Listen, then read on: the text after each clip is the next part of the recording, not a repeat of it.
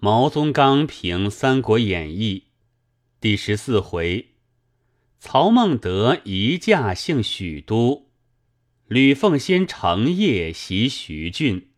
或谓杨彪请召曹操，何不请召刘备？曰：刘备兵少而势弱，曹操兵多而势强，以多少强弱衡之。则必舍备而取操矣。况有杨奉、韩先怀二心以征之于内，又有诸大阵携重兵以征之于外，以刘备之兵力，吾足以御之乎？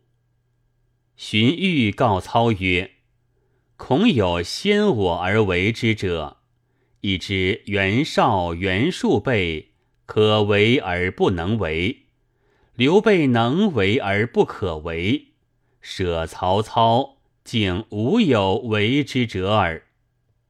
操之迁地许都，与卓之迁地长安，绝嗣之迁地眉物，无以异也。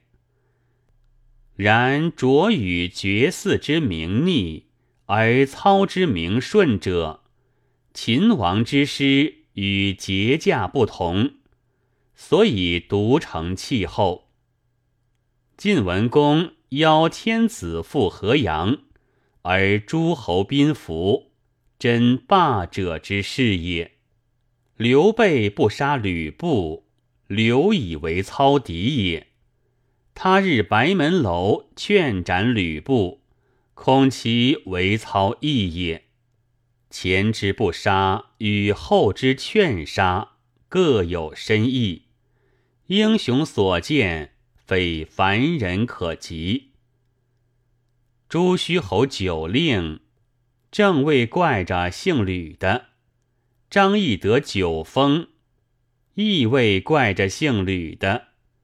朱虚侯意中只有一刘，哪管是我吕家女婿？张翼得意中亦只有一流，偏怪他说吕家丈人。曹操为自己报复仇，而徐州足未尝为操所破；吕布为老婆报复仇，而徐州竟为布所夺。贬内父之怨，更甚于杀亲父之怨。人情爱父不如爱妻，可叹也。然爱父不如爱妻，则必有爱妻不如爱妾者。曹豹吃打，便思为老婆报仇；独不思王允被杀，何不为貂蝉报仇也？不算爱貂蝉，还是怕老婆，为之一笑。